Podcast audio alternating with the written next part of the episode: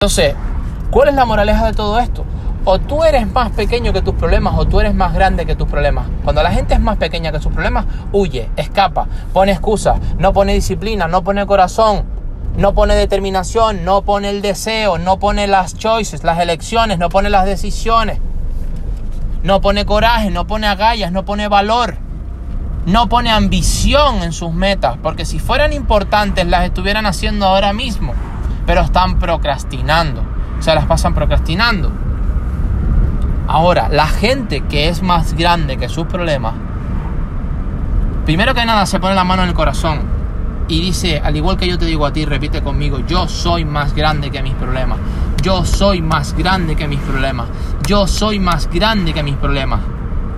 Y la palabra es, no es por qué, porque eso solamente lleva respuestas vacías, sino cómo lo hago, cómo lo soluciono, cómo mejoro, cómo me educo, cómo encuentro a buenas personas, cómo encuentro a mejores contactos, cómo cambio mis círculos de amigos. El cómo empieza a abrir tu mente, el cómo invita a pensar, el cómo es progreso.